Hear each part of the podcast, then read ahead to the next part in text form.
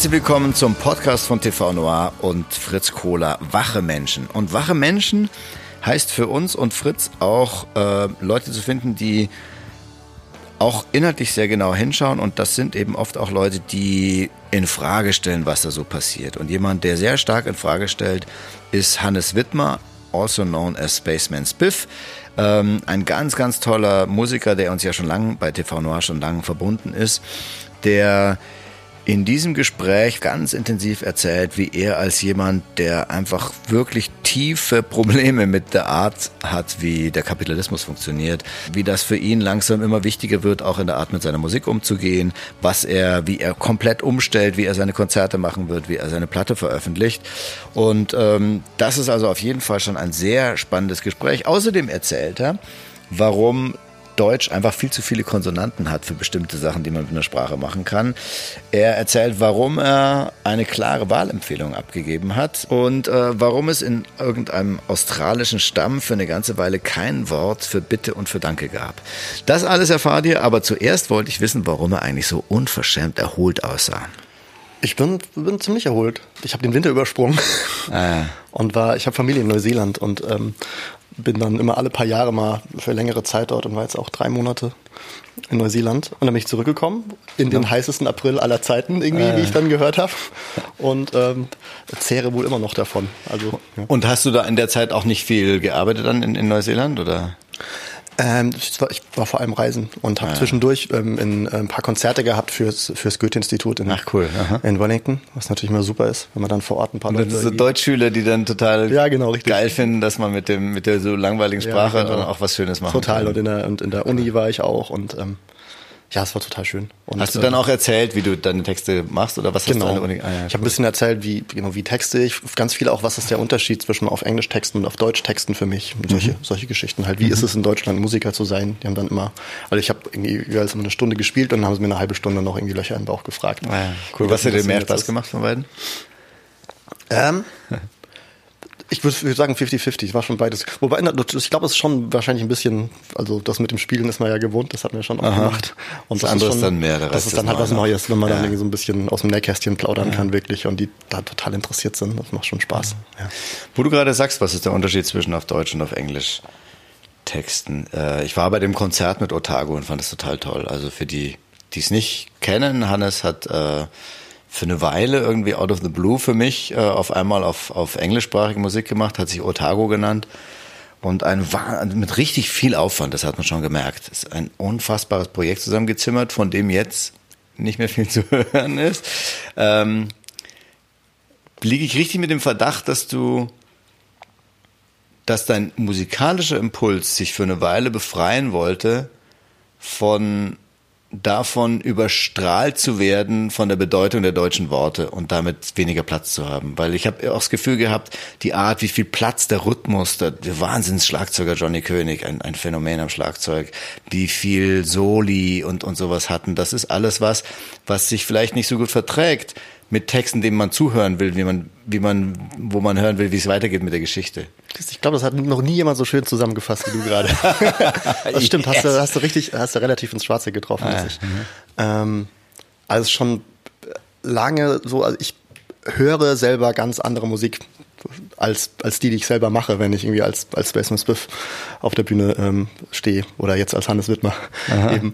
Und ähm, habe ähm, auch immer so, so kleine Ambient-Projekte irgendwie auch schon gemacht und habe irgendwie Theatermusik gemacht so, und solche, solche Geschichten schon und hatte schon länger das Bedürfnis, das mal irgendwie so komplett, komplett auszuleben und eben ein Stück weit eben auch mich mal von diesem von diesem davon lösen zu können, dass ich sehr oft ähm, über meine deutschen Texte definiert werde, wenn Leute irgendwie über Alben schreiben von mir, dann es freut mich natürlich, wenn die Leute sagen, mhm. die Texte sind so toll, aber ähm, ich mache ja auch gerne Musik. ja, ja, aha. Und ist dann, äh, sagst du jetzt, okay, habe ich jetzt gesehen, wunderbar, packe ich weg oder ist es was, was du vielleicht irgendwann mal wieder auch auspackst? Das ist, ein, das ist jetzt so ein, ein Projekt, was nebenbei läuft. Also wir haben auch tatsächlich in, in ähm, Neuseeland, hab ich, haben wir auch irgendwie eins, zwei, drei Otago-Songs gespielt und arrangiert ah, ja, ja. fürs Duo dann, um den ähm, Leuten dort auch, den Kids dann mal so den Vergleich, den direkten zu zeigen. Ah, Wie ja. sich denn das an, wenn der auf einmal Englisch singt. Genau. Und was, was haben, für, für die ist natürlich genau andersrum. Die können auf einmal mit den, mit den Texten ja, genau. viel mehr anfangen, wenn es auf Englisch ist. Ja, richtig. Ist. Wie ist es denn mit den, ich habe ehrlich gesagt genau eben so ist es halt. Ich habe auf die Texte überhaupt nicht geachtet bei Otago. ist denn da, äh, wie, wie viel wert sind dir die Texte bei dem Projekt? Ist es dann doch auch sehr wichtig oder ist es wirklich, dass du die, den Gesang dann mehr als Instrument siehst bei Otago? Es ist schon so, dass es, ähm, das ist ja die Chance, die man dann hat, ähm, wenn man eben nicht, also ich, also ich glaube, im Deutschen ist es ja insgesamt so, dass man extrem viel mehr auf Texte achtet. Also man kann irgendwie, ich habe auch schon mit Native Speakern, die sowohl Englisch als auch Deutsch fließend sprechen, die haben das genauso empfunden wie ich, dass man im Deutschen einfach nicht auf, auf Standby schalten kann beim Zuhören. Man mhm. kriegt immer irgendwie die Texte mit und im Englischen geht das sehr gut, dass man eine Platte sich seit fünf, sechs Jahren anhören kann und dann. Kann die Lieblingsplatte sein, man hat noch nie genau, drüber ja, nachgedacht. Und dann liest man irgendwann mal, oh krass, ist ja richtig gut, was er da singt. So. genau. Oder eben man merkt, oder oh, eben, sind das oder Scheißtexte eben, ja, Oder eben nicht. Ach was, oh nein, das sind ja Nazis, scheiße. Ja. und ja. genau, und dementsprechend äh, geht man, glaube ich, im Deutschen beim Texten musikalische Kompromisse ein, um dann doch noch irgendwie einen Satz mehr oder eine Wendung mehr mit reinzukriegen. Mhm. Und das habe ich mir dann im Englischen gönnen können, das nicht zu machen. Und mhm. dann ja. auch so Dinge wie irgendwie mehrstimmige Chöre singen und sowas würde, glaube ich, mit meiner, mit meiner deutschsprachigen Musik nicht so gut funktionieren, wie ja. ich es dann im Englischen probieren konnte. Es ist halt auch so, ich glaube auch, dass das, was, was Absolutes ist, was nicht einfach nur von der Blickwinkel dessen, was die native Sprache ist, so ist, dass das Englische einfach mehr Florett ist und das Deutsche mehr Morgenstern. Es ist einfach, ich weiß nicht, ob es mhm. dadurch kommt, dass man dass englische Lyrik auch so ein, äh, für alle äh, Kulturen so ein Standardding ist, aber wenn ich auf Deutsch sage, ich liebe dich, ist es so ein, da muss ich echt wahnsinnig auf, also das, mhm. das muss dann, das viel das muss gebrochener ja. sein oder also man muss irgendwas, also das ist alles so mächtig, was ich ja auch geil finde. Also mhm. deshalb liebe ich es ja auch auf Deutsch, dass man eben dieses Monsterwerkzeug, so viel Wirkung kann man auf Englisch, auf Englisch gar nicht entfalten. sozusagen. Aber es ist eben auch, es, vermeid, es verhindert dann natürlich auch eben eine Art von Geschmeidigkeit und, mhm. und von Eleganz, die, äh, die eine andere Sprache vielleicht hat. Ich glaube, es liegt tatsächlich auch ein simpler Grund ist auch wirklich, dass wir im Deutschen du so viel mehr Konsonanten hast und es auch da ja auch so viel schwieriger ist, einfach mal auf einem Vokal länger stehen zu bleiben. Mhm. Also ich meine, wenn man einen Ton lang singen, singen will, braucht man ja einen Vokal. Und da hast du halt einfach im Englischen mehr zur Verfügung. Und wenn du halt and I singst, das ist halt einfach das und ich. Und ich.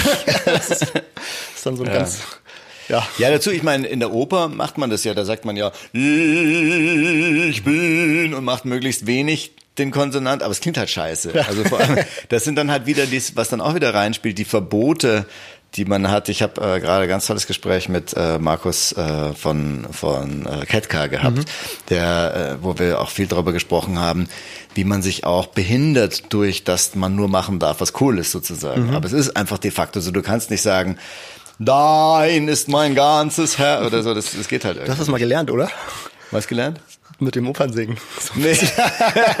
nee, vielleicht bin ich ein bisschen äh, da äh, angefärbt, weil ich habe ja sieben Jahre lang in einer A Cappella Band gesungen ah, ja. mhm. und da war ich zwar immer ausgewiesen der schlechtest ausgebildete Sänger sozusagen, aber meine Kollegen, die hatten dann zum Teil schon Ahnung und und Jürgen äh, und, und der der hatte glaube ich eine sehr gute klassische Ausbildung. Der hat selber sogar gesagt, dass er zu viel klassische Ausbildung hat und dass er sich wünschen würde, freier zu singen, dass er einfach mhm. so sehr geformt ist durch diese durch dieses Wissen oder diese Technik, die er da gelernt hat, schwierig, das zu dass er seine eigene ja. Wurzel irgendwie dadurch ein bisschen verloren hat und mhm. das äh, das ist natürlich bitter dann. Aber der konnte, der hat immer, was hat der immer irgend so einen Schlager.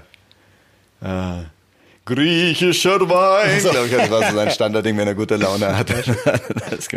du hast vorhin gerade gesagt, ähm, mit Space and Swift oder jetzt Hannes Wittmer. Das ist natürlich die Frage, die heute ganz groß im Raum ist. Was hat Spaceman Spiff dazu bewogen, von nun an, wenn ich es richtig verstehe, mhm. nicht mehr als Spaceman Spiff, sondern als Hannes Wittmer aufzutreten? Da gibt's mehrere Gründe. Also es ist tatsächlich so, dass ich mir die Überlegung schon 2014, direkt nachdem das letzte Album von Space and Spiff erschienen ist, schon gemacht habe und mhm.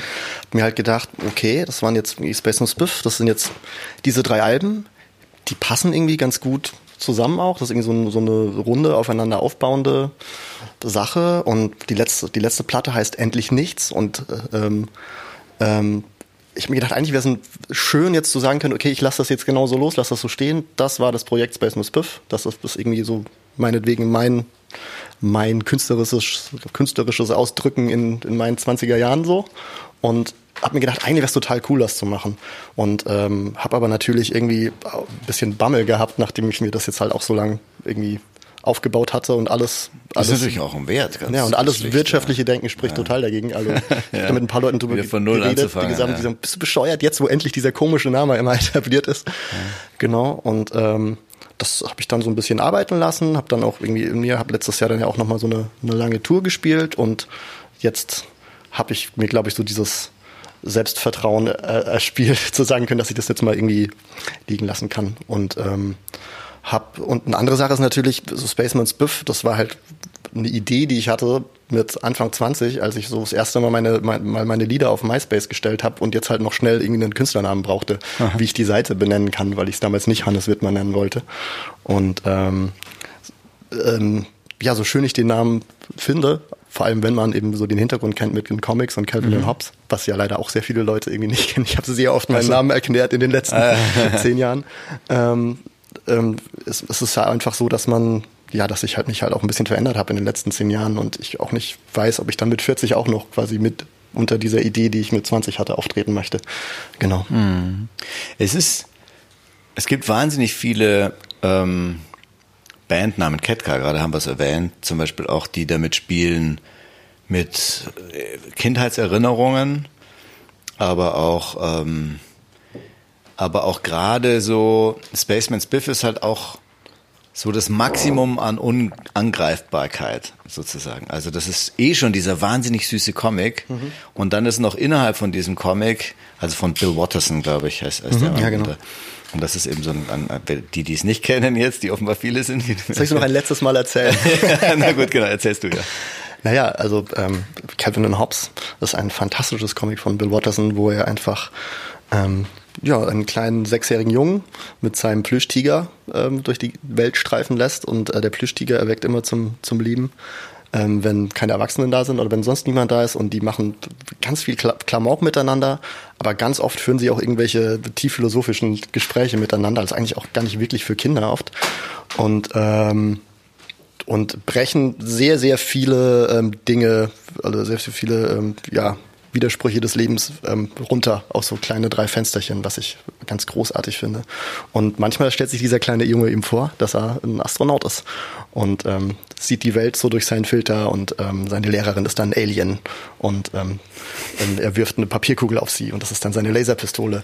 Und ich fand es eben schön, dass er so, zwar die echte Welt sieht, aber eben mit seinem Filter ähm, belegt, mit seinem Filter bedeckt. Und ich fand das eigentlich ein sehr schönes Bild, ähm, um äh, quasi einen Songwriter-Namen ja, draus zu machen. Ja. Mhm. Hm, ich kann mir aber auch vorstellen, auch so wie ich andere Aspekte von dir jetzt gerade erlebe, dass es auch ein bisschen Teil von deinem Erwachsensein ist, dass du dieses universell Liebenswerte, was für mich jetzt eben gerade auch so dieser Abenteurer und jeder weiß, es ist nicht wirklich Weltall mhm. und so, aber es ist irgendwie auch ganz süß, dass er das denkt und so. Das ist, man kann Spaceman's Bib nicht, nicht, nicht lieben sozusagen. Mhm. Und äh, dass du das ersetzt durch den viel langweiligeren, viel spröderen Namen Hannes Wittmer, wo du selber mehr liefern musst sozusagen, mehr Substanz auch liefern musst, damit das dieselbe Likability hat sozusagen.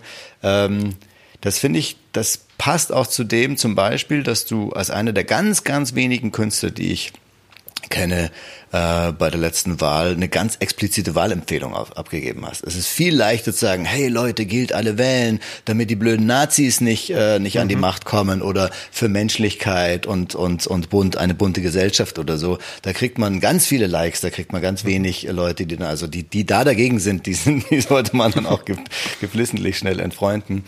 Aber du hast da damals für die Linke äh, eine ganz klare, hast du es auch begründet, hast eine klare äh, äh, Empfehlung abgegeben und der, der dich damit viel mehr exponiert und im Grunde eine ganz parallele Geschichte gemacht. Eben das, das Einfache, das, das universell likable, äh, gezielt hinter dir gelassen zugunsten einer schärferen, klaren Identität. Ich weiß nicht, ob ich das jetzt ein bisschen überinterpretiere, aber für mich äh, hat sich da so eine gewisse Parallele gezeigt. Ich habe ich hab mir so, so viele Gedanken nicht drüber gemacht in diesem, auf dieser Metaebene, das stimmt mhm. schon. Aber was sehr richtig war, dass ich mir damals wirklich ähm, einfach genau das, irgendwie, dass alle sich einig waren, ja, bitte bei der nächsten Wahl nicht AfD wählen, haben das dann alles so in ihre Blasen reingepostet, mhm. wo eh alle der gleichen Meinung sind. Und mich hat das irgendwie so ein bisschen, ja, mich ein bisschen, bisschen genervt, dass es so immer, dass man hier bei uns immer so an diesem Wahlgeheimnis sich festhält, was natürlich mhm. irgendwie in manchem Rahmen was total wichtig ist, aber wo ich mir dachte, man muss doch irgendwie in der Demokratie, muss man doch dann irgendwie sagen können, hey, ich habe,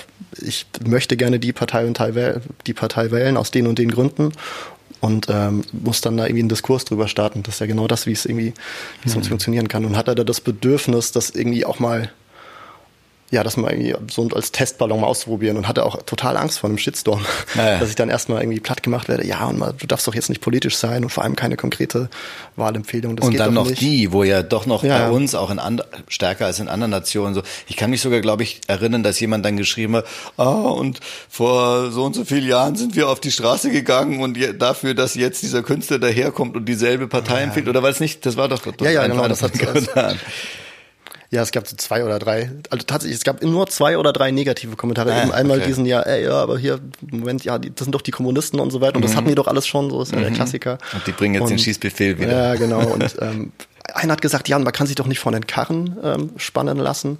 Ah, ist also, ich habe auch bewusst entschieden, mich, mich dazu entschieden, nicht zu antworten auf die ah, Kommentare, ja. da wäre ich, glaube ich, bescheuert geworden. Aber ich habe ein paar Leuten habe ich dann echt Nachrichten geschrieben und habe dann, ah, ja. dem habe ich dann zum Beispiel geschrieben, ich habe mich jetzt ja nicht neben Sarah Wagenknecht auf die Wahlveranstaltung gestellt mhm. und, ähm, und ähm, quasi ja, mich ihr ähm, uneingeschränkt zur Verfügung gestellt, mhm. sondern ich habe halt einfach wie alle anderen auch das geringste Übel für mich gewählt. Ich stehe natürlich auch nicht hinter allem, was jetzt Klar, die Partei macht. Und das ist, aber das ist halt eben das Problem. Ich glaube, was ich halt auch wahrgenommen habe, dass das viele sich eigentlich danach sehnen, ähm, passt wahrscheinlich auch so ein bisschen in unsere Gesellschaft, dass sie so die perfekte Partei für sich haben. Weißt du, so in dieser Welt, wo, wo alle so, so super individualistisch sind und sich überall so ihr Profil zusammensuchen können, wie sie sich denn genau fühlen.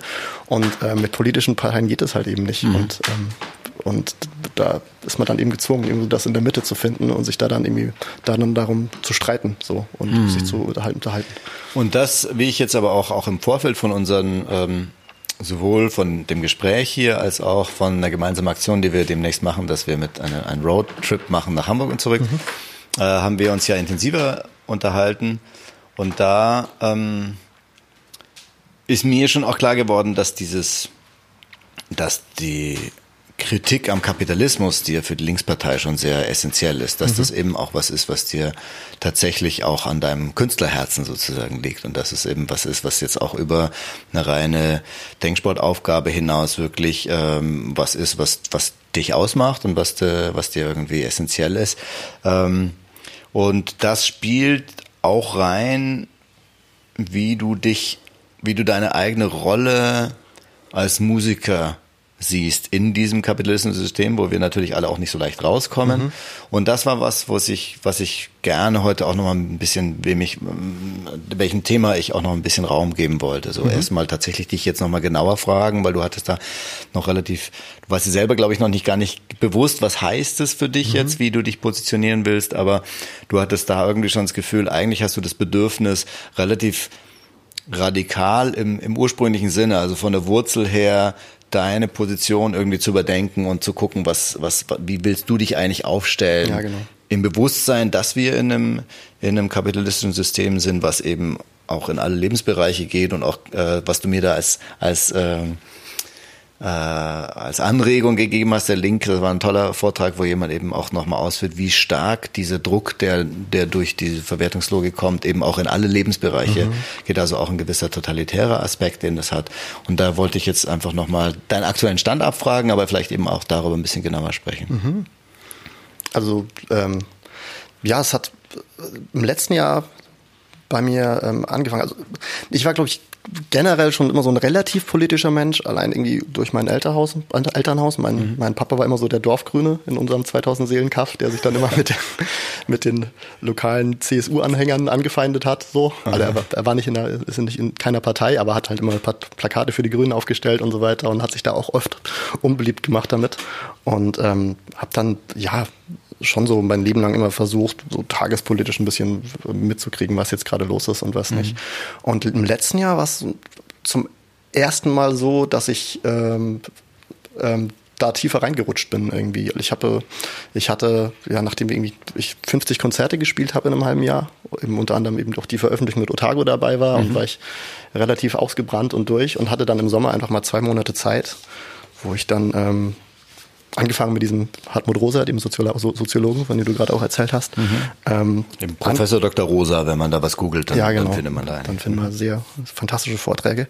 Und ähm, bin dann ein bisschen tiefer gegangen und es war dann so, dass ich wirklich jeden Tag einfach vier bis fünf Stunden mir Podcasts angehört habe, gelesen habe und mich so so richtig richtig gebildet habe, wie ich es eigentlich ja schon schon lange nicht mehr gemacht habe und dann ein bisschen so und es ist ja oft so, man man ähm, sieht schaut sich dann irgendeine Doku an oder liest irgendein Buch und ist dann ganz kurz irgendwie on fire und findet das irgendwie ganz ganz empörend und ganz krass und und es rührt einen und dann ist man aber so schnell wieder in der Mühle drin, dass es sehr schnell wieder verwässert. Und was bei mir passiert ist, ist wirklich ein bisschen so wie, dass ich, wie bei Matrix, dass ich die rote Pille geschluckt habe, habe ich das Gefühl und, und nicht mehr aufhören kann, mir darüber Gedanken zu machen und mir dann eben auch äh, die Frage stelle, was ist denn genau meine Rolle in dem ganzen Schlamassel und ähm, was kann ich denn eigentlich tun? So, ja. Magst du vielleicht ähm, für uns, die jetzt da nicht so genau drin sind, nochmal kurz auf den Punkt bringen, was das Schlamassel ist sozusagen, was auch für dich gefühlt, für die, der deine Musik hören, für dich selber gefühlt das Schlamassel eigentlich ist. Also, ähm, also was, also wir leben ja in so einer, in einer Gesellschaft, die ähm, zunehmend rational ist und zunehmend irgendwie ja technokratisch und und alles irgendwie alles wird irgendwie quantifiziert, alles wird irgendwie durch durch Zahlen und und sonstiges ausgedrückt. Und ähm, um das zu messen, benutzt man irgendwie vor allem, ähm, das kannst du machen mit Geld, das kannst du machen mit irgendwie ähm, Leistungsdaten, das kannst du machen mit Wachstum, ne? was alles vor allem aber irgendwie Zahlen aus dem Bereich der Wirtschaft sind, mhm. was natürlich Sinn macht, weil die Wirtschaft halt die Macht hat momentan einfach und irgendwie am längsten Hebel sitzt.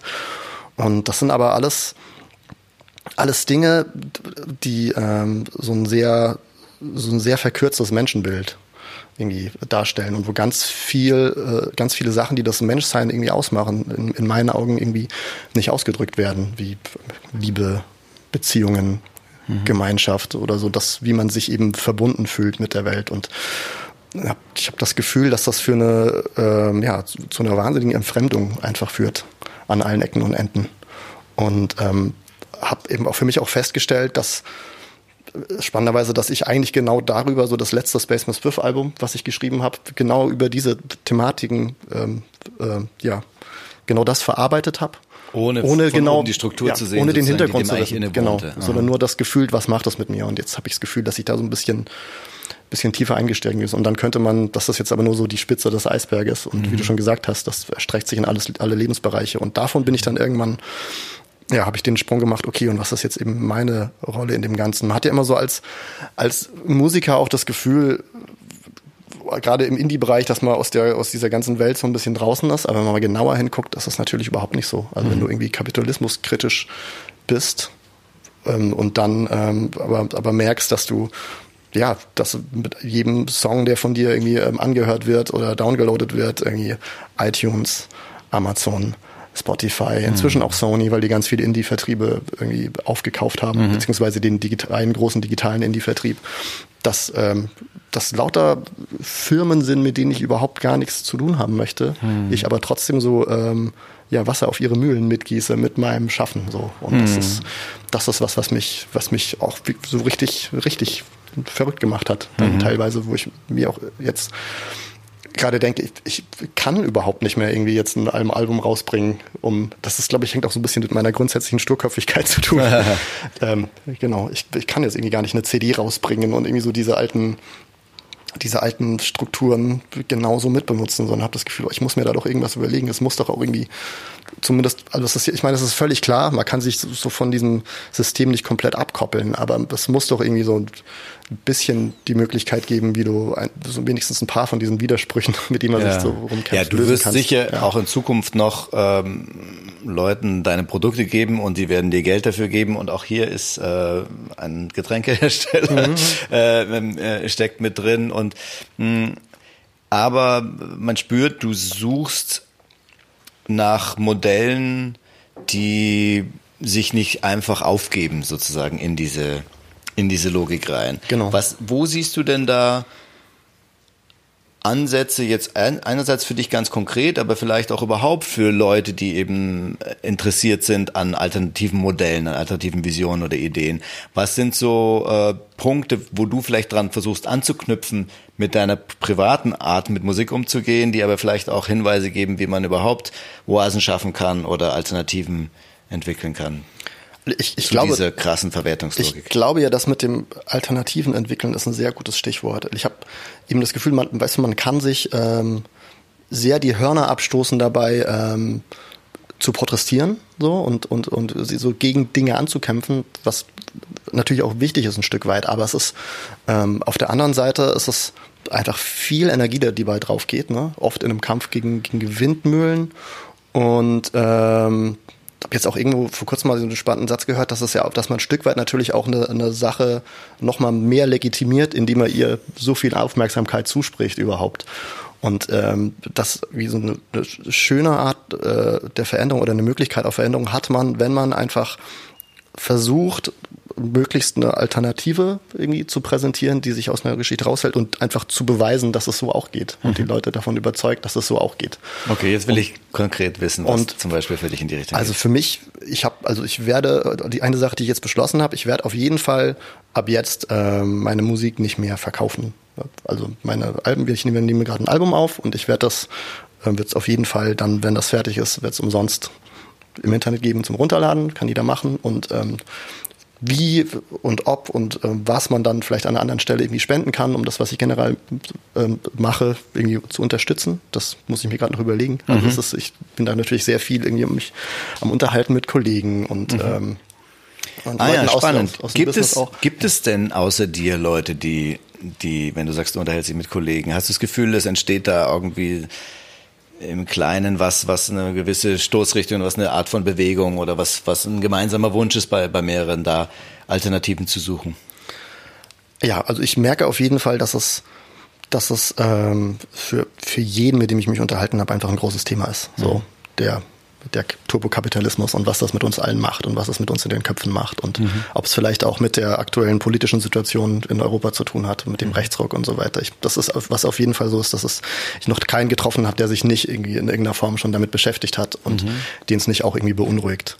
Und ähm, ja, ich meine, und das mit dem, ich meine, dass ich jetzt hier meine Musik verschenke, ist natürlich jetzt auch noch keine komplett neue Idee. Ne? Das mhm. ist ja, was, also Radiohead haben das ja schon gemacht, haben es dann anschließend aber auch nochmal ähm, ja, zum Verkauf angeboten und ja, ähm, ich fand das ein bisschen. Das war ein bisschen, ja, ein bisschen und, nicht so cool. stringent. Ich habe dann ne? denen richtig viel Geld für das Album gegeben und dann irgendwie dann ein paar Wochen später zu hören, hey, und jetzt gibt es das ja, mit vier weiteren Songs für einen, einen, einen satten Preis nochmal. Willst du nicht jetzt nochmal mir uns nochmal ja, geben? Ja, genau. Das war irgendwie nicht so cool. Das Aber das ist ja dann Implementierungsdetails sozusagen. Aber jetzt nochmal, ähm, das ist äh, also ist, schließt sich nicht auch dieses Fenster, wenn du die Musik verschenkst, als Download? Wie viele Leute können überhaupt noch downloaden? Und also, also ich habe jetzt so das Gefühl, dass, dass, äh, dass, dass wenn ich dann jetzt, ich war gerade auf Tour und habe den Leuten gesagt, ja, und hier ist noch so ein Fähnchen dran, da könnt ihr es euch dann runterladen. Und ich so, äh, runterladen? Was? Äh? Und äh, weil die, weil die halt inzwischen eigentlich entweder noch halt einen CD-Spieler haben dann mhm. oder halt Spotify. Ja. Und auf Spotify kriegst du ja das kostenlos gar. Also da musst du ja eigentlich in diese Verwertungsmaschine rein, oder? Um es zu dem Standard äh, Anhörmittel von allen Leuten zu kriegen. Also ist das nicht die Gefahr, dass du dich da so ein bisschen ins Ausmanövriert, wenn du auf so eine Zwischentechnologie setzt, die es demnächst gar nicht mehr gibt? ja, natürlich, aber das ist ja auch, ich meine, wahrscheinlich kann ich mir auch sehr gut vorstellen, dass irgendwann das nächste iPhone keine, keine MP3s mehr abspielen kann mhm. und dann musst du dir halt irgendwie Apple Play Music wäre Ja, ich glaube, man Klassiker. kann technisch auch als so. kleinen rebellischen Hinweis an alle, man kann, es ist wahnsinnig mühsam, aber man kann bei Spotify auch eigene MP3s hochladen, die man dann von allen Geräten hören so. kann. Ja. ja. Natürlich, aber, es ist, aber das ist ja eben genau das Problem. Also es ist ja, es ist ja nicht nur so, dass ich jetzt Gefühl, das Gefühl habe, ich will irgendwie die ganze Welt belehren und irgendwie allen sagen, hey, es sollte aber so laufen. Ähm, ich mache das ja auch ein Stück weit, weil ich halt einfach, ich habe halt einfach keinen Bock drauf, dass ich ähm, so das System Spotify mit, mit unterstütze, weiter mhm. mit meinen mit meiner Musik. Man kann sich da mal, ich meine, da könnten wir als alleine schon mal eine halbe Stunde drüber reden, was genau da irgendwie falsch läuft mit der Gatekeeper-Position von ja. Spotify und das. Ja, die wirklich wieder zurückkommt. Also es ja. war wirklich ein ganz kleines Fenster. Vorher waren es dann die koksenden Plattenbosse, an denen man nicht vorbeikam. Und dann war so eine Zeit lang so, äh, was ist denn jetzt so? Ja, genau. äh, und das war irgendwie eine spannende Zeit, wo man tatsächlich mit einem witzigen Marketing und so sich auf MySpace oder YouTube irgendwie dann durchsetzen konnte. Und jetzt ist es ja brutal. Also ich habe jetzt, äh, ich habe jetzt wirklich die Ochsentour gemacht irgendwie, äh, dreieinhalbtausend Leute, 32 Konzerte und auf auf äh, Spotify ist mein, meine sind meine Plays sind einfach absolut flat. Da ist letztes Jahr war bei meiner Tour war dann irgendwie kam dann äh, so in eine, in eine Playlist einer Song von mir und es ist explodiert für eine Weile und jetzt ist es auch auf einem höheren Niveau und so. Aber so dieses Spielen, das hat überhaupt keine Relevanz mehr. Wenn du aber dann von denen in der, in der Playlist gepusht Ja, genau. wirst, wo du wo du keinen Hauch einer Chance hast, irgendwas zu tun, außer eben dann die Plattenfirma zu sein, die dann die Anteile daran hat und irgendwie Ja, genau. dann, äh, dann, dann kommst du da eben, es ist wahnsinnig schwer, Mhm. da durchzukommen. Und ich, ich glaube, also, weil du jetzt, um nochmal zurück zu dem Beispiel zu kommen, Mhm. ähm, da kommt jemand auf die Internetseite oder eben nicht, also dann denk erstmal, oh, ich würde mir gerne die neue Platte von diesem Spaceman-Typ, Von diesem von diesem Spaceman Swift-Typen jetzt Hannes Wittmer anhören. Was hat er denn eigentlich gemacht? Und dann ähm, kommt er vielleicht auf meine, denkt er sich, hä, was, wie, die ist nicht bei Spotify? Ist er denn bescheuert? Das ist doch alles bei Spotify. Ja, oder wie kann und dann, hören überhaupt? Und dann, okay, und da hau ich jetzt auf seiner, dann, okay, hat's auf seiner Internetseite zum Download? Wie, wie Nuller Jahre ist das denn? Und, und dann, und dann kommt vielleicht der Punkt, wo sie, hm, vielleicht hat er sich da was dabei gedacht. Warum macht er das denn? Und das ist, ich glaube, das ist so ein, in einen Beitrag, den ich irgendwie vielleicht leisten kann im weitesten Sinne, wo ich mich dann eben drüber freue, dass jemand vielleicht die Nummer Spotify hinterfragt und dann merkt, oh krass, das gehört zu großen Teilen irgendwie den Major-Labels, oh krass, die kuratieren die ganzen Playlisten, oh krass, es gibt einen total ungerechten Verteilerschlüssel und wenn ich irgendwie 10 Euro im Monat bezahle und dann den ganzen Monat nur Text höre, dann bekommt Text davon 20 Cent und nicht die 10 Euro, die ich bereit war, ähm, für Musik auszugeben. Und ähm, so, jetzt habe ich mal ein paar Probleme runtergebrochen. Nein, ein Beispiel. Genau, das ist, das ist halt irgendwie die Hoffnung. Und, und, ähm, und das Ding ist, also A, muss ich jetzt natürlich, ist, ist natürlich die Sache, dass ich mir das natürlich leisten können muss, was ich jetzt dadurch kann, Das dadurch, dass ich jetzt zehn Jahre, gewesen, ja. dadurch, dass ich jetzt zehn Jahre Space Swift irgendwie gemacht habe und, ähm, und einige Leute das kennen und ähm, und sich dann vielleicht die Mühe machen, auf meine Internetseite zu gehen, bei was, was jemandem, der gerade anfängt, wäre das nicht so wahrscheinlich, wahrscheinlich. klar. ne? Ich bin mir schon bewusst, dass, dass ich, dass ich, dass mir das eben leisten können muss jetzt in der Situation und dass ich auch ähm, eventuell draufzahle dabei oder weniger Geld verdiene.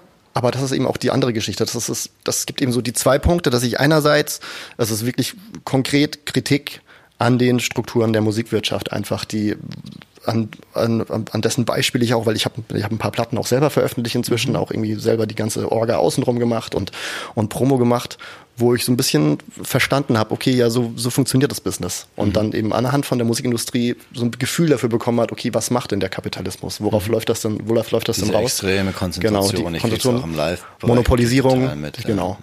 Und ähm, genau, und ähm, ich habe schon wieder vergessen, vergessen, wo ich hin wollte. Dass ich, ähm, das ist die eine Seite, diese wirklich diese diese strukturelle Kritik. Aber da könnte ich jetzt natürlich auch einfach sagen, ich ähm, ich mache einfach mein eigenes Album, verkaufe das dann selber für 15 Euro ohne alles drum und drum. Aber ähm, das wäre dann vielleicht sowas wie Richtung Arbeitskampf oder für bessere Tarife für Musiker kämpfen oder sonst irgendwas. Aber es gibt eben auch diese, diese andere Ebene, wo ich mal mir denke, will ich denn überhaupt ein Produkt machen mit meiner Musik? Ist es denn wichtig, dass das, dass man alles unbedingt irgendwie, irgendwie be- bemessen muss und einen Wert zuordnen muss und einen Preisstempel drauf Insofern machen? ist es im Oder- Grunde ja viel radikaler, wenn Ja. du wenn du sagst, ich gehe in eine ganz andere Art von Ökonomie ran. Ich habe ja Mathematik studiert und habe eine Weile mit äh, mit Spieltheorie mich auch äh, beschäftigt Mhm. und dabei ähm, auch äh, eine ganz äh, spannende Ausführung gelesen über drei Ebenen der Ökonomien, wo auf der, auf der niedrigsten Ebene sozusagen die Kommandoökonomie steht, so wie es im Militär ist oder in, in Familien oft auch sein muss oder in Notlagen oder so, dass einfach von oben wird das Kommando durchgegeben und das wird dann ausgeführt und wer nicht mitmacht, kriegt Probleme und so. Und dann auf einer mittleren Ebene diese Austauschökonomie, also klassisch der Kapitalismus, aber in vielen anderen Bereichen kann man das auch sehen, so dass man eben, dass es so ein gewisses begrenztes Gut gibt und damit wird hin und her geschoben und dann werden eben auf die Weise sozusagen die verschiedenen Nutzen, die jemand haben kann, gegeneinander ausgetariert und dann, das kann dann auch sehr erfolgreich sein. Und das ist aber äh, immer dann, wenn Gesellschaften, zum Beispiel auch primitive Stämme oder, oder andere Arten von Gesellschaften, wo es, wo es kein knappes Gut gibt, entwickelt sich sozusagen eine noch höhere Stufe, nämlich die Geschenkökonomie. Ja. Und ähm, wo es, wo man dann, wo auch der soziale Status sich dann nicht mehr darüber definiert, wie viel man von diesem knappen Gut besitzt, weil wenn es keins besitzt, dann kannst du noch so viel Geld haben, die Leute finden es ja. nicht geil, wenn, ja. das, wenn, wenn das keinen Unterschied mehr macht sozusagen, wenn es kein, keine Knappheit gibt. Und dann entstehen wiederum ganz andere Mechanismen, die dann eben eher darauf hingehen, dass jemand, der besonders viel beitragen kann, dann sozial höher angesehen ist, mhm. eher als derjenige, der viel zusammengerafft ja. sozusagen. Es gibt ja auch, es gibt auch irgendwie Stämme in Australien, die ähm, bis Geld eingeführt wurde, ähm, keine Wörter für Danke und Bitte hatten einfach, ja, weil es einfach so eh klar war, dass das alles geteilt wird miteinander. Da gibt es irgendwie so eine spannende Studie, dass die hatten dann auch grundsätzlich immer so ihre Eingänge so nach, nach, nach außen offen wo, und da wurde dann auch gekocht und immer allen irgendwie, ähm, mhm. nur irgendwie was angeboten, wer vorbeikommt, konnte da was haben. Und dann irgendwie zehn Jahre nachdem dort irgendwie irgendwie so eben es Geld gab und so weiter, sie wissen, sie wussten, okay, da gibt's Leute, die tun da irgendwie sich Dinge auf, ansammeln, wurden die Eingänge überhaupt ähm, auf einmal nach innen gebaut an allen Ecken und Enden. Und auf einmal gab's dort Truhen, so wo Leute ihre Sachen ähm, quasi ab weggeschlossen haben, was es mhm. vorher dort auch noch nie gab. Und das finde ich mhm. schon, finde ich schon spannend. So. Aber man, ja, man ist halt aber einfach so in dieser Mühle drin und auch einfach so ein Stück weit, Stück weit so indoktriniert an allen Ecken und Enden, dass man sich das schon auch überhaupt gar nicht mehr vorstellen kann, mhm. dass, es, dass es auch eine andere Möglichkeit gäbe, miteinander umzugehen. Klar. Ja. Ich, ich glaube natürlich, dass du trotzdem, also ich finde es sehr schön vom Symbolgehalt. Mhm. Ähm, ich glaube, so ganz genauso wie Russland oder die Sowjetunion auch daran zugrunde gegangen ist, dass sie eben keine Insel bauen konnte, wo kein Kapitalismus stattfindet, mhm. sondern sie ist eigentlich kapitalistisch zugrunde gekommen, weil sie, mhm. weil sie der ganze Kapitalismus außen drum, äh, mit dem musste sie eben auch irgendwie klarkommen und mhm. der war eben ist eigentlich damals und sich auch, auch schon die, Messen, die, genau und mhm. das, da war auch damals schon die Weltordnung und ähm, so bist du natürlich auch als Musiker im Kampf mit allen, die mit allen Bandagen arbeiten und die mit den Majors und mit den äh, mit allen zusammenarbeiten, bist du natürlich trotzdem auch drin und ähm, man kann natürlich dann hoffen, dass es, dass einfach dieser Impuls dir, weil ich will natürlich trotzdem, dass Hannes Wittmer oder Spaceman Spiff weiterhin Leute erreicht und, äh, und gute Konzerte machen kann, wo die Leute merken, was er drauf hat und, und wo dieser Austausch stattfindet. Und und das ist einfach innerhalb von einem, von einem kapitalistischen Kampf um die mhm. Aufmerksamkeit, die natürlich so eine ganz wichtige, du hast vorhin von den verschiedenen Währungen, die es gibt, äh, und Aufmerksamkeit ist natürlich eine ganz wichtige davon. Ja. Und wenn du jetzt einfach nur die Sachen verschenkst und das war's, äh, dann wird es wahrscheinlich sehr schwer, überhaupt, wie du schon sagst, du profitierst jetzt davon, dass du eben innerhalb des Systems äh, schon relativ weit gekommen warst. Und ich hoffe natürlich, dass du es dass es dir dann doch auch irgendwo in dem System eine Kraft gibt, dann, dass vielleicht dann dadurch, dass die Leute es leichter kriegen oder dass sie dich dadurch besonders schätzen oder so, dann trotzdem äh, die Leute zu seinen Konzerten gehen und, dich da, und sich dadurch ein Modell entwickelt, dass du halt trotzdem nicht als Metzger arbeiten musst oder oder dass das äh, dass diese Möglichkeit, dass die Leute dich dafür entlohnen und und und das was du sie wie du sie berührst, wie du ihnen hilfst, ähm, dass sie dir was dafür zurückgeben, selbst wenn es geschenkt ist sozusagen, mhm. dass sich daraus ein Modell entwickelt, womit du weiter nachhaltig das machen kannst, was du halt sehr gut machst und was die Leute auch wollen, dass du, das, dass du machst. das hoffe ich natürlich auch und ich bin, ich bin ja auch nicht so blauäugig und denke, dass ich jetzt mit, mein, mit meiner kleinen wurstigen Idee den Kapitalismus umstürzen werde. Aber ähm, also es fühlt sich, ich merke einfach, dass es sich richtig gut anfühlt, so zumindest so aus seiner der eigenen Realität, die man hat, irgendwas irgendwie tun zu können, eben um irgendwie ein paar von diesen, diesen Widersprüchen, ähm, mit denen man sich irgendwie ähm, ja, rum, rumzuschlagen hat, ähm, umgehen kann. Mhm. Ne? Und ähm, hm. zu sagen, ich, ich mache da irgendwie, ich versuche ein bisschen was, was loszutreten. Das ist ja irgendwie auch, ist auch schon was wert. Wenn du dich auf einen, auf einen Dampfer stellst und irgendwie ganz viele Leute gehen alle ein bisschen einen Schritt nach rechts, dann lehnt er sich auch nach rechts. Ja. Irgendwann, oder äh, nach links, nach links natürlich.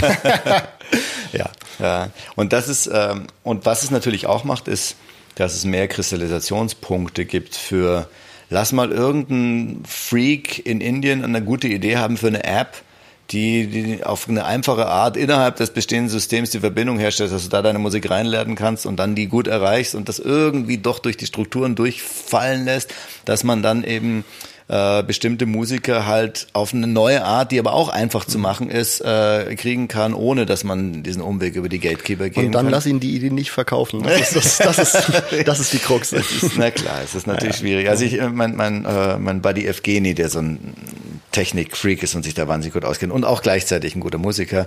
Mit dem äh, denken wir auch immer über solche Na Sachen nach und der ist da sehr defetistisch und sagt dann immer genau, was du jetzt sagst. Also wenn es eine gute Idee gibt, dann gibt es überhaupt keinen Grund, warum die nicht an, an die Leute, die eben sehr gut davon profitieren, ganz schnell verkauft werden sollte. Mhm. Und, äh, und sind einfach die die, äh, die Schnittstellen für die Aufmerksamkeit sind einfach so A, so wichtig und B, so stark belegt schon von, von den, äh, von den Institutionen, die davon profitieren, dass es sehr schwierig ist, da rauszukommen. Mhm. Aber was auf jeden Fall eine, eine Oase ist, ist das Live-Erlebnis, das lässt sich halt wahnsinnig schlecht skalieren.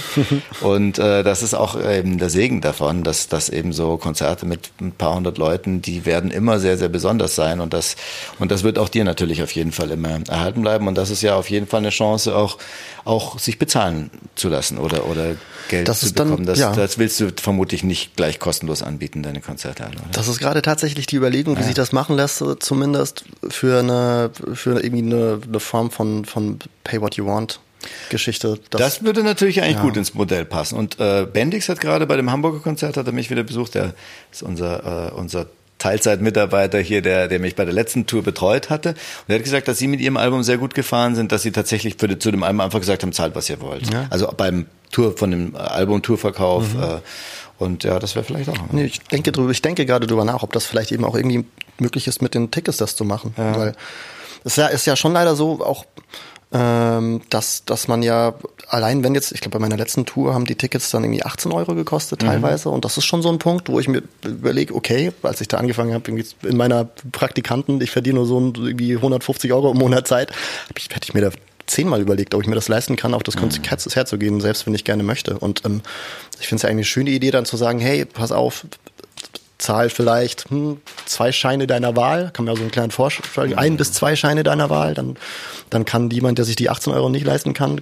oder die 20, kann dann halt einfach für einen Fünfer gerne, also freue ich mich halt drüber, wenn mehr Leute da sind. Und, Zumal du eh, ja. also das ist ja eh auch wieder das, das Witzige bei, beim, beim Live-Ding, habe ich jetzt natürlich auch viel drüber nachgedacht mit meiner Tour, dass natürlich freut man sich über jeden, der kommt, aber man muss halt von irgendwas die fixen Kosten Ja genau, richtig, das, das, muss, das muss dann, muss man dann halt. Genau, aber das ist die Möglichkeit, hat ja. man, und gerade dann Leute, die wie du eben Musik machen, die, die Leute sehr berühren und wenn die, das kann dann eben auch wieder ein Vorteil sein, wenn die dann sagen, ich finde es eigentlich toll, dass der neben mir, der eben Praktikant ist im, im AKW in Würzburg, dass der, ähm, dass der nicht 18 Euro aufstellen kann. Und ich finde es eigentlich cool, wenn ich dann 30 zahle dafür, dass ich den noch mitnehme sozusagen. Das, ja. ist, das würde natürlich genau dementsprechend. Ja, genau. Das ist dann irgendwie so ein bisschen, ja, das einfach auch kurz eben an dieser Kasse zu stehen und das jetzt zu hinterfragen, dann sich auch mal vielleicht überlegen, okay, ist das jetzt, ist das irgendwie ähm, zahle ich dieses feste Produkt und das kriegt dann alles der Typ, der da vorne steht und oh, gibt's da vielleicht aber auch echt Tontechniker, der mit auf der Tour sind und jemand, der irgendwie sich um den um den um den Merchstand und den Bus mhm. und alles außen rum kümmert und äh, muss man die Musiker bezahlen und dann gibt's ja auch noch Leute vom Club, die den Laden ausschließen und so weiter. Ich glaube, was was ich was ich, wo ich das Gefühl habe, was wo ich oft das Problem sehe. Ne? Also ich finde ja auch zum Beispiel Streaming, ich bin jetzt, es hat sich vielleicht auch ein bisschen angehört, als fände ich irgendwie Streaming doof. Ist natürlich überhaupt nicht so. Ich finde mhm. das super, dass man so alle Musik der, der, der Geschichte quasi da auf so einem kleinen Kästchen hat und sich mhm. das alles anhören kann. Das ist fantastisch. Nur ähm, ich glaube, was, was halt, ähm, es wird halt den Leuten so ein bisschen ähm, das Denken komplett abgenommen und das zu reflektieren. Was, wo kommt das denn eigentlich genau, wie, wie kommt das eigentlich, diese Musik in diese Büchse rein und was, was ist da alles an Arbeit dazwischen?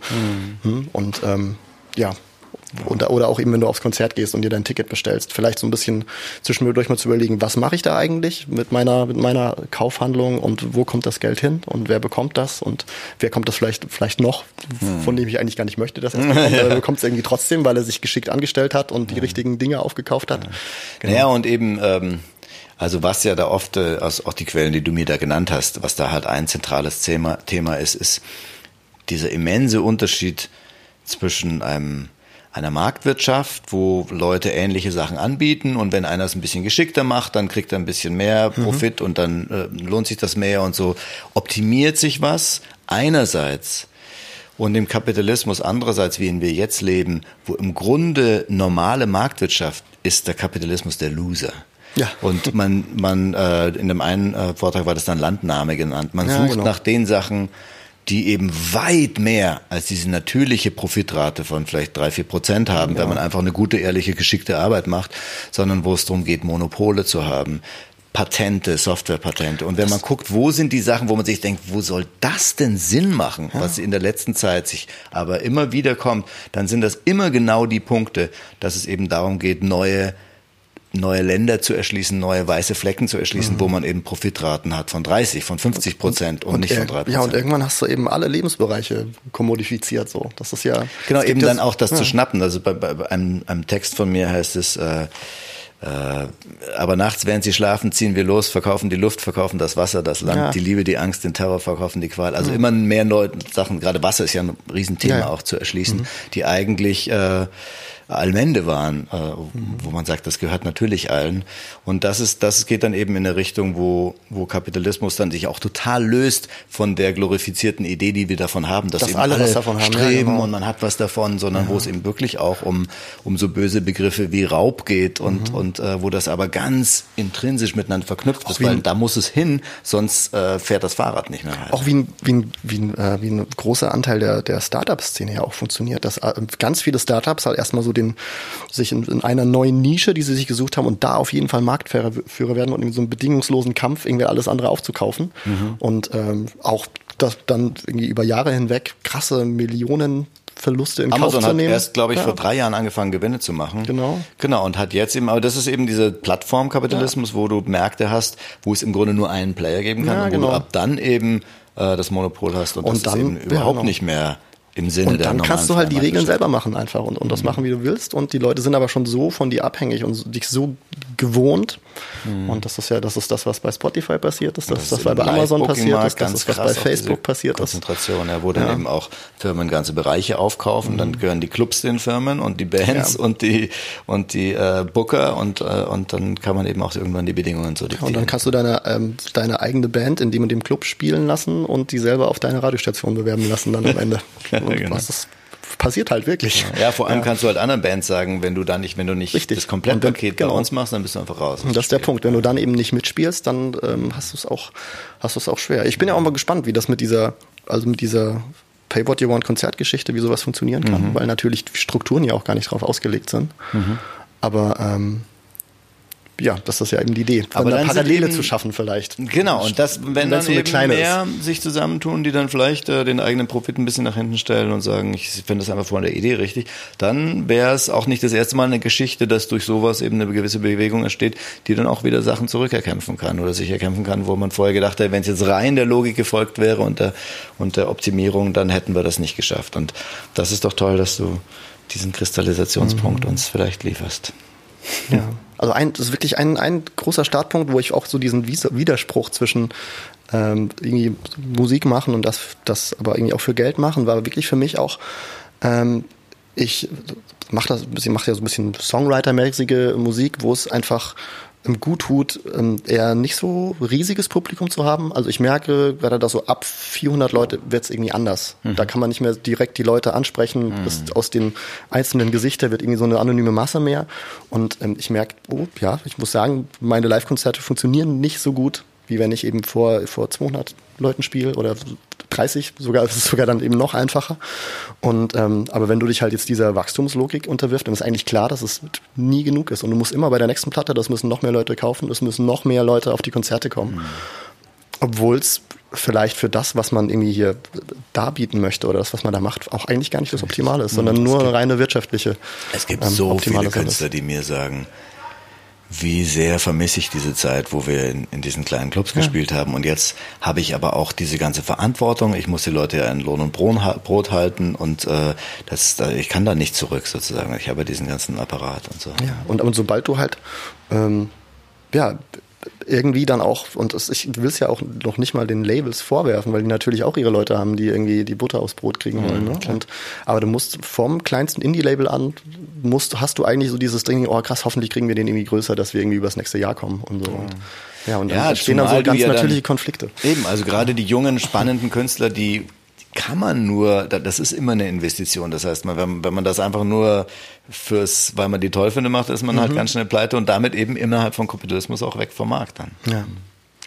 Insofern sehr, sehr schön, dass es diese tollen Impulse gibt von Spaceman, nicht mehr Spaceman Spiff, sondern jetzt Hannes Wittmer. Ich glaube, das ist dann auch schon der Schluss gewesen. Okay. Wir würden, nee, ich frage noch schnell, wie es bei dir weitergeht. So, so äh, strahlend, sommerlich und ausgeruht musst du doch jetzt eigentlich äh, voller Elan sein für das nächste Endeavor. Ja, wir ähm, werden über den Sommer ein, ein Album aufnehmen, tatsächlich, auch Ah, mit, cool. dem, mit Johnny König, den du schon erwähnt hast bereits, und ähm, Felix Weigt von der höchsten Eisenbahn Ach, wird geil, auch mitspielen und, und ähm, ähm, Clara Juchum, die mich irgendwie live jetzt auch schon am Cello begleitet hat die ganze Zeit und ähm, und dann werde ich sehr viel mit Leuten reden und mir sehr viele Gedanken machen, ähm, was man dann irgendwie, Wie du das am besten was, wie man das am besten irgendwie, wie ich schön abmelden kann am Ende, wenn, das, wenn die Platte auf dem Tisch liegt. Ja, genau. Ah, cool, spannend. Und dann eben auch Natur, wo wir noch nicht genau wissen, wie das, wie die Struktur da ist. Ja, wahrscheinlich, wahrscheinlich wäre es spannender gewesen, wenn du mich in einem Jahr interviewt hättest. Dann Ja, hätte ich das wahrscheinlich wir viel, dann vielleicht viel wieder. mehr sagen können. Wo du dann sagst, ja, das war alles Mist. Äh, ja, ich ich habe mir, ja. arbeite jetzt für Siemens. Als Jugendexperte. ja. Okay, vielen, vielen Dank in diesem Sinne. Lieber Hannes Wittmer, aka Space Transport.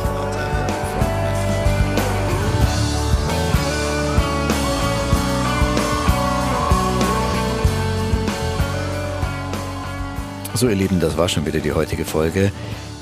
Begleitinformationen und Links zum Runterladen und für alle äh, Möglichkeiten zum Abonnieren findet ihr auf tvnoir.de-podcast. Ich hoffe, ihr hört das nächste Mal wieder rein. Vielen Dank fürs Zuhören.